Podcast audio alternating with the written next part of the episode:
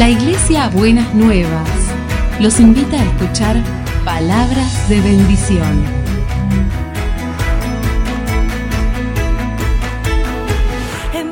Si desean asistir a nuestras reuniones, los esperamos en Avenida de Lepiane 3925, esquina Subiría, Bajo Flores, Ciudad de Buenos Aires.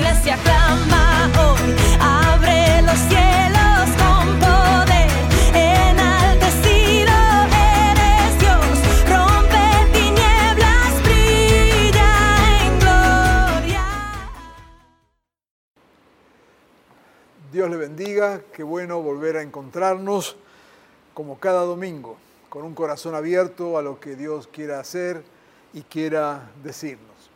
Como siempre decimos, estamos viviendo tiempos muy especiales y mientras el mundo, la gente por lo general está prestando atención a cuántos muertos hay, cuántos contagiados hay y cuántas olas de pandemias hay, como iglesia del Señor, sin ignorar esa realidad, lo que estamos tratando de entender y ver, qué es lo que Dios está haciendo y qué es lo que Dios quiere hacer.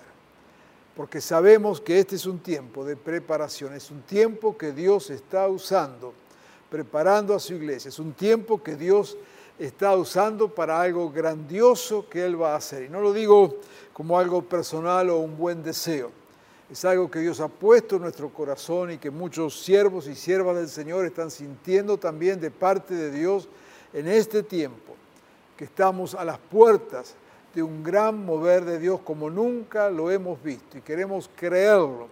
Y yo quiero invitarle que mientras usted escucha esta palabra, esté allí con un corazón abierto, con una expectativa. Yo creo que esta es la palabra para este tiempo, expectativa, estar expectantes buscando, esperando lo que Dios va a hacer. La palabra para este día, para este mensaje es tomado del Evangelio de Juan. Si crees, verás la gloria de Dios. Habíamos mencionado tiempo atrás el texto de Joel capítulo 1, versículo 12. Usted verá que vez tras vez venimos repitiendo algunos textos porque son las palabras que Dios está eh, hablándonos y marcando en nuestro corazón y las trae permanentemente a, la memoria para que las tengamos allí presentes hasta que nuestra fe se, despierte. Allí en Joel el profeta comienza describiendo la realidad cuando dice la vid se marchitó, languideció la higuera, se marchitaron los granados, las palmeras, los manzanos, todos los árboles del campo y hasta la alegría de la gente acabó por marchitarse. Es una descripción de cómo era la situación, una situación difícil, una situación de escasez, una situación de dolor, una situación de sequía, de aridez. Las palmeras, las manzanas, todos los árboles del campo se secaron, dice, y hasta la alegría de la gente acabó por marchitarse. Cómo todo eso terminaba afectando el ánimo de las personas al punto que lo describe, la alegría acabó por marchitarse.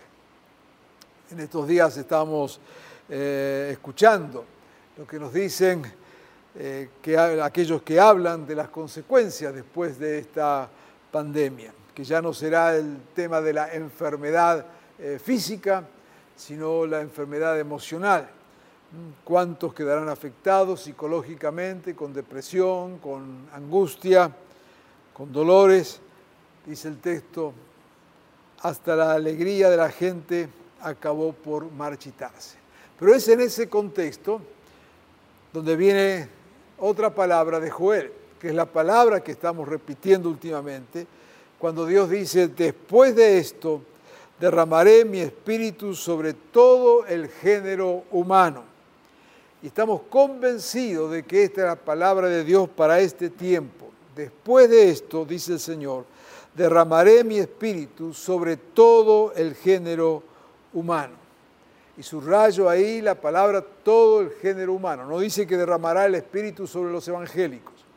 Ni siquiera dice que derramará su espíritu sobre los cristianos lo que dice es que va a derramar su espíritu sobre todo el género humano. Habrá una visitación del espíritu del Señor que afectará a todo el género humano. ¿Cómo lo hará Dios? No tenemos ni idea. ¿Qué significará eso? No lo sabemos.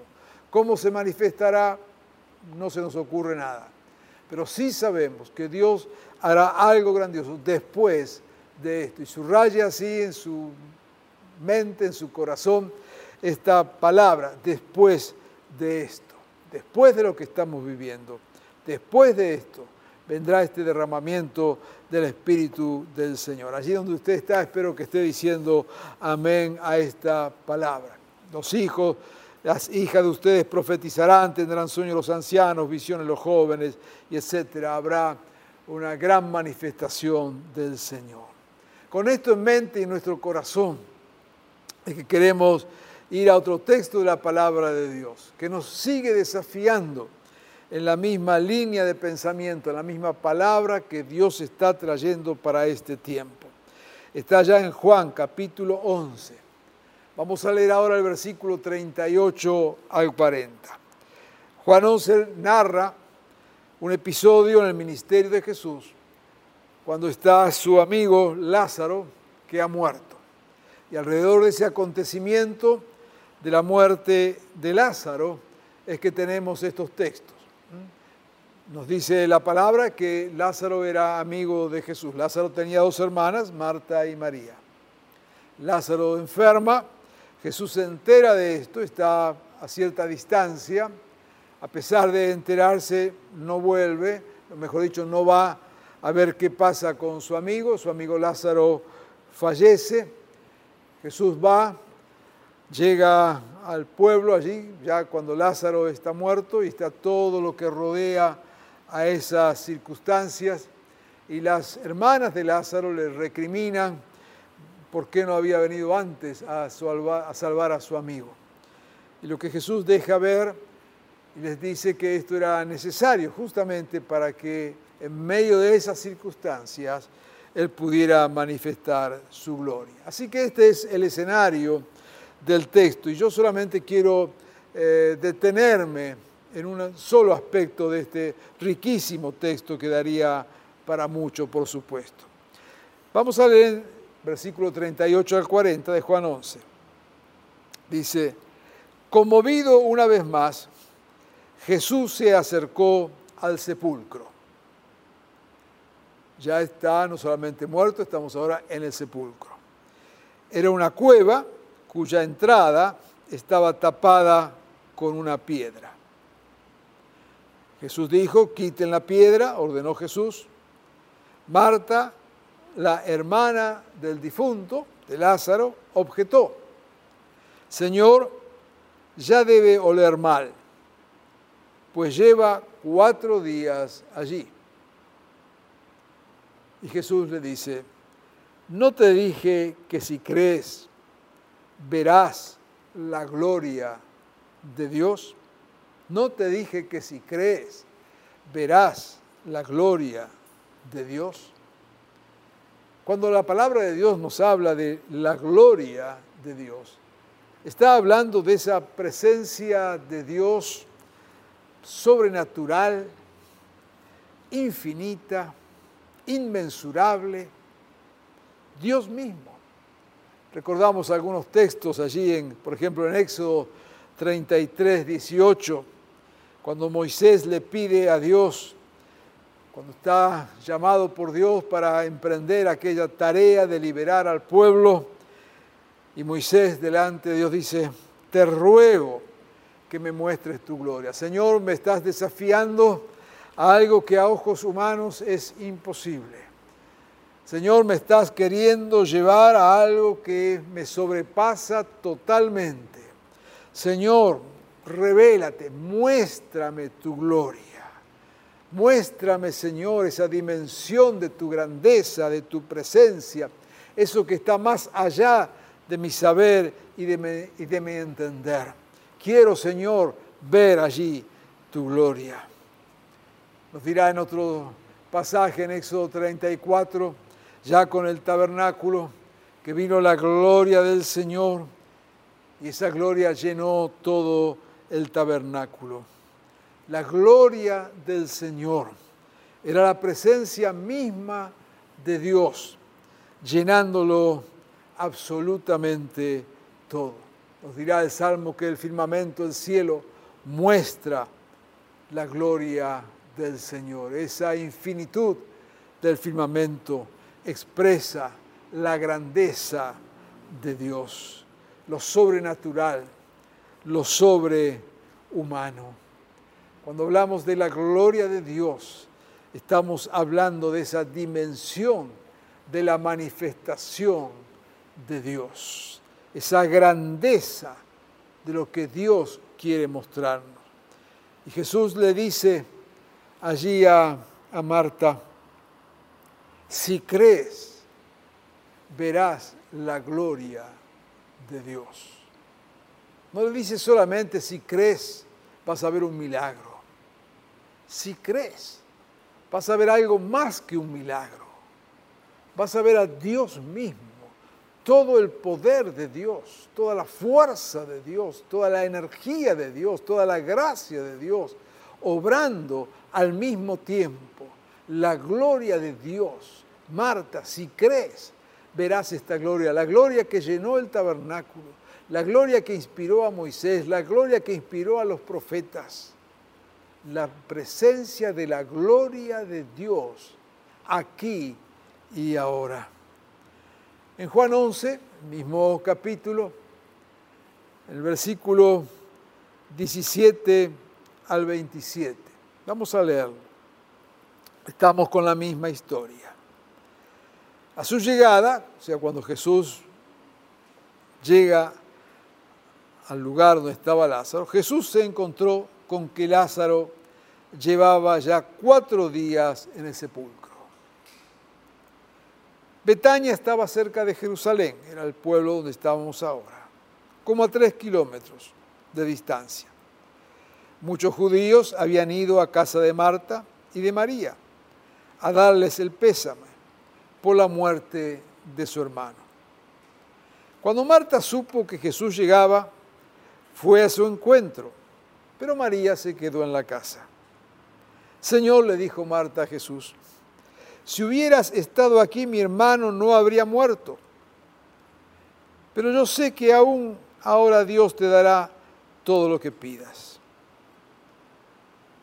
Tu hermano resucitará, le dijo Jesús. Marta le responde, yo sé que resucitará en la resurrección el día final. Entonces Jesús le dijo, yo soy la resurrección y la vida. El que cree en mí vivirá, aunque muera. Y todo el que vive y cree en mí no morirá jamás. ¿Crees esto, Marta? Sí, Señor, yo creo que tú eres el Cristo, el Hijo de Dios, el que había de venir al mundo.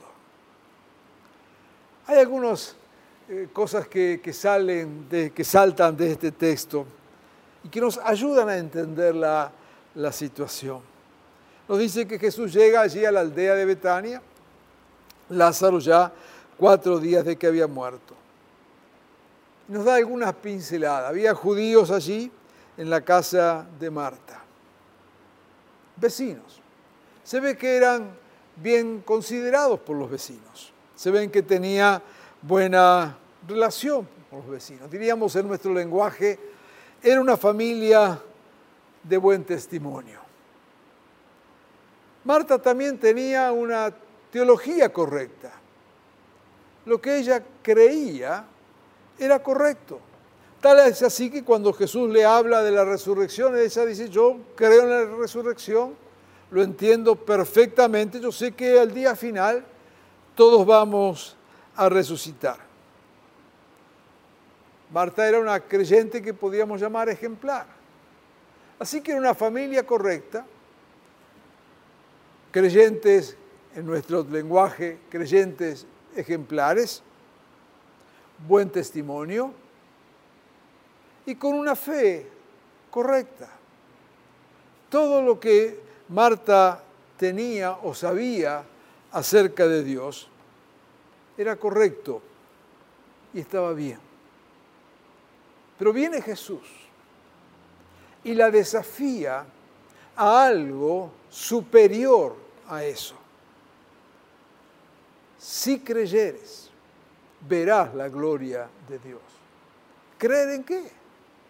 Creía en Dios, creía en la resurrección, creía en el poder aún de la resurrección, porque dice, sí, es verdad, al final de los tiempos vamos a resucitar. Respetaba a Jesús, tal es así que decía, si hubieras venido antes, no hubiera muerto. Sabía que Jesús tenía poder, ella y su hermana sabían esto. Pero hay aquí entonces que Jesús plantea y las desafía a algo totalmente eh, diferente. Más allá de sus correcciones, más allá de lo bueno que eran, no había nada para reprocharles. Sin embargo, Jesús le dice, si creyeres, si estás dispuesta a creer en algo superior a tu experiencia, verás entonces la gloria de Dios. La gloria era la manifestación de la vida en medio de la muerte. La gloria era la manifestación de Dios en medio de lo imposible. Marta tenía perfectamente acomodados sus pensamientos, sus creencias, su testimonio correcto, pero Dios, Jesús le está diciendo, si te animas a creer por encima de esto, si te animas a esperar una manifestación de Dios superior a esto, verás entonces la gloria de Dios. Es decir, verás a Dios manifestarse en medio de lo imposible. Ver la gloria de Dios era ver la grandeza de Dios, es animarse a ver con los ojos de la fe aquello que los ojos humanos no eran capaces de ver. Yo creo que en esta categoría podemos ubicarnos muchos de nosotros, muchos cristianos, que podemos tener un buen testimonio, ser buenas personas, saber lo que creemos, estar firmes en nuestras convicciones con el Señor, pero sin embargo no ver esa manifestación poderosa de la gloria de Dios. No está en juego ahí nuestra salvación, no está en juego nuestra relación con Dios. Jesús no la acusa de nada a Marta. Yo diría, usando nuestras expresiones, nuestros términos, Marta es una cristiana común y corriente, buena persona, pero le falta algo. Le falta tener esa fe de creer que hay algo mucho más grande de parte de Dios que es capaz de intervenir en ese momento por encima de todas las circunstancias que ella veía, cuatro días de muerto. Pero Dios no quería solo hacer un milagrito, Dios quería manifestar su gloria en aquel lugar. Este es entonces el desafío. Si creyeres, Acabamos de decir al principio de nuestra meditación, en la introducción, ¿no es cierto?, las palabras que Dios viene hablándonos. Después de esto, lo que Dios hará, y sabemos que el Señor se moverá, y frente a eso podemos tener distintas actitudes. Decir, bueno, ok, qué bueno, vamos a esperarlo. Seguramente algo Dios va a hacer. Nos cruzamos de brazos y quedamos a la espera para ver qué es lo que Dios va a hacer. Pero quiero decirte algo. Dios te está desafiando y me está desafiando a que tengamos una expectativa tal que nos dispongamos a ver una manifestación de la gloria de Dios en medio de nuestras circunstancias, en medio de nuestras imposibilidades. Déjame poner algunos ejemplos, algunos desafíos. Vayamos al área eh, laboral. en tu trabajo, en tu negocio, en tu empresa. Si creyeres, verás la gloria de Dios. Y no está hablando entonces en esto de una provisión porque Dios ha prometido que siempre nos va a dar lo que necesitamos. ¿Recuerda? Es promesa de Dios de cuidar de sus hijos. Nunca te va a faltar lo que necesitas. Jamás. Descansa en esto. Dice la palabra, así como el Señor cuida de las aves, cuidará también de ti. No tenemos ninguna duda del cuidado de Dios y de la provisión de Dios. Pero el Señor quiere desafiarte a un paso más. Te animas a esperar la manifestación de la gloria de Dios allí, en ese emprendimiento que tienes, en ese negocio que tienes, en ese proyecto que estás llevando adelante. Aún en tu proyecto de vida, quizás eres joven, estás estudiando, te estás preparando puedes tener una carrera como cualquier otro, un buen trabajo, pero Dios quiere algo más. Si creyeres, verás la gloria de Dios. Si creyeres, verás una manifestación de tal dimensión en tu profesión, en tu trabajo, en tu ocupación, que ni si te hubiera ocurrido antes. Lo que dice la palabra del Señor, cosa que ojo no vio ni oído yo, son las que el Señor tiene preparado para nosotros en este tiempo. ¿Estás dispuesto a ver la gloria de Dios allí? Te animo a que en este momento puedas decirle amén al Señor y amén a esta palabra. Anímate, este es el tiempo. Este es el tiempo. Leemos por todos lados cuánto ha caído el producto de cada país, especialmente también aquí en Argentina. Estamos en una época difícil económica esto afecta a todas las naciones, también nos afecta aquí de una manera muy especial. Los ojos humanos ven un horizonte oscuro, pero ¿con qué ojos estás mirando? ¿Cuál es tu mirada? Si creyeres, verás la gloria de Dios. Los que estaban allí en la casa de Marta, lo que veían era a Lázaro muerto. Marta misma y su hermana veían a su hermano ya cuatro días en el sepulcro. Todo eso era verdad. Todo era correcto. No había nada raro ni nada especial. Pero aparece Jesús y le dice, si te animas a creer en medio de esta muerte, verás la gloria de Dios. Pasa también a nivel de familia. ¿Necesitas ver la gloria de Dios allí? A veces atravesamos situaciones difíciles, inmanejables, a nivel de pareja, de matrimonio, a nivel de hijos, de padres. Cuando uno mira con ojos humanos, dice esto, esto no tiene salida. No sé qué hacer con esto. Humanamente he hecho todo lo posible, pero no, no he obtenido resultados. Eso es verdad. Pero hay otra verdad. Lo que Dios es capaz de hacer allí. Y otra vez entonces viene la palabra de Dios y dice, si creyeres, verás la gloria de Dios. Yo te desafío en este momento a que proclames esta verdad sobre esa situación familiar, sobre esa situación que a ojos humanos parece inmodificable.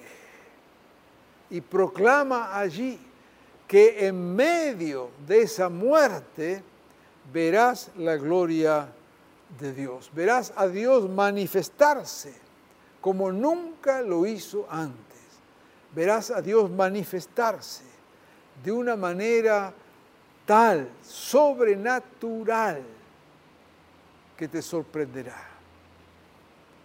Podemos, por supuesto, como venimos diciendo, seguir viviendo nuestra vida cristiana normal y corriente. No hay nada malo en eso. Pero Dios quiere llevarnos a algo superior. Y este es el tiempo. Es el tiempo de las promesas del Señor es el tiempo del después de esto haré. Y en este tiempo, si crees, verás la gloria de Dios. También allí, en tu ministerio, quizás Dios te ha llamado a servir y la verdad que creemos que Dios a todos nos llama a servir. Una de las cosas que hemos aprendido y visto durante esta pandemia y estos meses ya de, encierros es cuánta creatividad ha habido en la iglesia, cuántos nuevos dones y ministerios se han desarrollado en la iglesia. Hemos visto cómo Dios en su gracia ha levantado hombres y mujeres a servir como no lo había hecho antes. Y estamos tan felices de ver esa obra de Dios, de que su iglesia está funcionando como cuerpo donde todos los dones se están manifestando. Pues yo quiero animarte y también desafiarte en este día a que esta palabra la apliques allí en ese espacio de servicio que Dios te ha dado. No importa si es un espacio visible o es un espacio que pasa desapercibido a los ojos humanos. Lo que importa es que estés haciendo la voluntad de Dios. Y allí donde estás haciendo la voluntad de Dios, donde estás cumpliendo con los desafíos del Señor, donde te estás involucrando en el nombre del Señor, toma esta palabra. Si creyeres, verás la gloria de Dios. Verás una dimensión ministerial, cual nunca has visto antes. Verás una gracia sobre tu vida y sobre tu ministerio, que serás el primer sorprendido o sorprendida porque verás allí la gloria de Dios revelarse sobre los dones que Dios te ha dado, sobre el llamado que Dios ha hecho. No tiene punto de comparación con lo que has venido haciendo hasta este momento. Hay algo totalmente superior, totalmente diferente, que es lo que Dios quiere hacer en este tiempo. Si creyeres, verás la gloria de Dios sobre tu ministerio. Son días de desafíos, días, como decíamos antes, de expectativas, días de estar con corazones abiertos, creyendo a esta palabra y creyendo a esta manifestación de Dios sobre cada área de nuestras vidas. Un texto que también hemos leído varias veces en este año. Texto allá de Isaías 60, versículo 1, cuando dice, levántate y resplandece, que tu luz ha llegado. Y acá quiero detenerme un segundo nomás porque muchas veces hemos hablado de este texto durante este año. Fíjate allí, dice, tu luz ha llegado, no es una luz propia no es una gloria propia. Luego dice, la gloria del Señor brillará sobre ti. Tinieblas cubren la tierra, pero la aurora brillará sobre ti y sobre ti se manifestará su gloria. O sea, el texto este de Isaías que nos desafía a brillar no es con brillo propio, no es con luz propia. Lo que está diciendo es que nuestras vidas reflejarán como refleja la luz un espejo, reflejarán la gloria del Señor que estará manifestándose sobre nosotros. Gloria a Dios. No está hablando acá de la gloria en un espacio, en un lugar. No está hablando acá de la gloria en un templo, en una estructura, en un programa. Está hablando de la gloria de Dios manifestada sobre nosotros.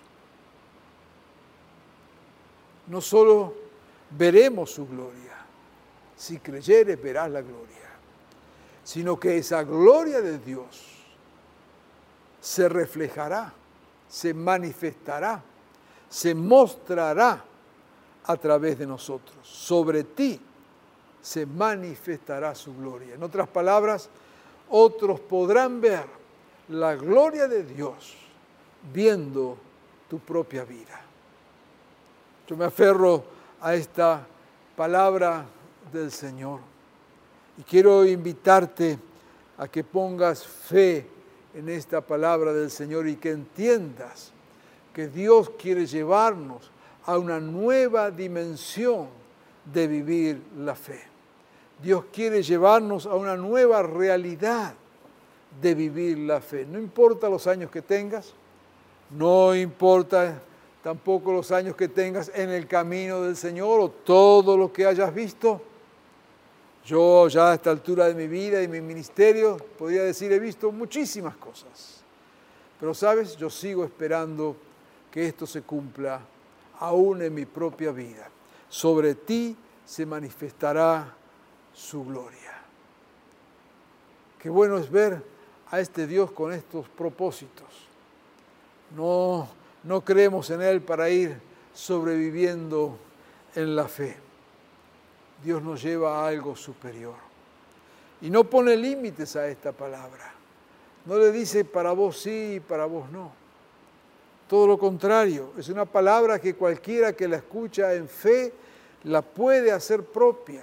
Y no importa quién eres, dónde estás o cómo estás, esta palabra es verdad para tu vida y es verdad para este tiempo, para vivir este Evangelio en plenitud.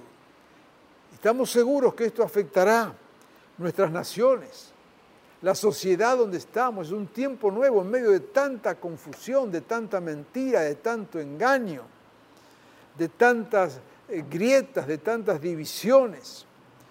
Decimos, humanamente esto no tiene remedio. Y es verdad, humanamente esto no tiene remedio. Pero hay un Dios que va a manifestar su gloria.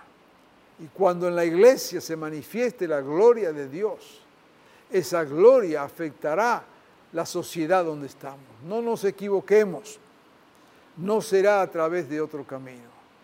Es triste, es lamentable cuando vemos cristianos poniendo toda su esperanza en lo que pueda hacer un político u otro. No, no queremos este, hablar mal de un político u otro, no es esa nuestra tarea ni nuestra misión. Pero es verdaderamente lamentable ver pastores que se acercan a políticos creyendo que desde ahí puede venir alguna bendición o algún cambio. No nos equivoquemos. La sociedad no va a cambiar en la medida en que la iglesia se involucre en la política y se acerque a la politiquería. La sociedad no va a cambiar en la medida en que la iglesia quiera asociarse con partidos políticos o con líderes políticos. La sociedad va a cambiar cuando en la iglesia del Señor y en los cristianos se manifieste la gloria del Señor. No pierdas tiempo, no pierdas tiempo buscando bendiciones donde jamás habrá bendiciones. Busquemos del Señor y en estos días de tantas necesidades, Dios va a manifestar su gloria y la va a manifestar también a través de su pueblo, porque dice su palabra, sobre ti se manifestará su gloria. Puedes imaginarte lo que es una sociedad con una iglesia donde se manifieste la gloria del Señor. Puedes imaginarte lo que sería la dimensión de una transformación generada en el corazón de Dios, donde hombres y mujeres que sirven y siguen al Señor no están entretenidos en la fe, sino que están buscando que la gloria del Señor se manifieste con todo poder. Es eso lo que Dios quiere hacer. Y Dios quiere hacerlo en este tiempo. Y yo quiero invitarte y quiero animarte a que juntos seamos parte de este mover de Dios. Amado hermano, hermana, amada iglesia, este es el tiempo del Señor. Y el Señor manifestará su gloria sobre tu vida sobre tus proyectos, sobre tu ministerio. Y el Señor manifestará su gloria en esta sociedad. Dios lo hará y lo hará en este tiempo.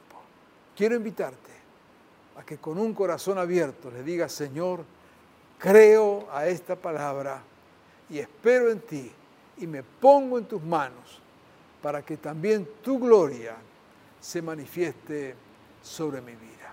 Si quieres decirle esto al Señor, te invito a que cerremos este espacio con una palabra de oración. Señor, sabemos que tu palabra es verdad y tu palabra tiene cumplimiento. Oh Señor, sabemos que si creemos a tu palabra, tú manifestarás tu gloria. Señor, aquellos que están escuchando esta palabra y quizás están atravesando situaciones difíciles, imposibilidades a nivel personal, a nivel familiar, creemos que allí, Señor, en ese espacio, en ese esposo, en esa esposa, en ese matrimonio, en ese hijo, en esa hija, tú manifestarás tu gloria. Señor, aquellos que están con sueños, con emprendimientos, con proyectos, en medio de un mundo que parece derrumbarse. Pero en este momento tomamos tu palabra y proclamamos sobre esos sueños, sobre esos proyectos, sobre esas empresas, sobre esos negocios, sobre esos trabajos, proclamamos una manifestación poderosa de tu gloria. Será algo que la mente humana no podrá entender, porque será algo que viene directamente del trono de la gracia. Señor, creemos que tu gloria se manifestará en tu iglesia, en los ministerios, en el servicio, de tal manera que, como dice tu palabra, sobre nosotros, sobre tus hijos, brillará tu gloria. Lo creemos, Señor, para este tiempo. Nos apropiamos de esta palabra y con toda seguridad, convicción y firmeza decimos, cumplirás esta palabra en este tiempo y en nuestras vidas. Amén y amén. Te bendecimos, Señor. Sea a ti toda gloria y toda honra. Dios te bendiga, espera de la gloria del Señor.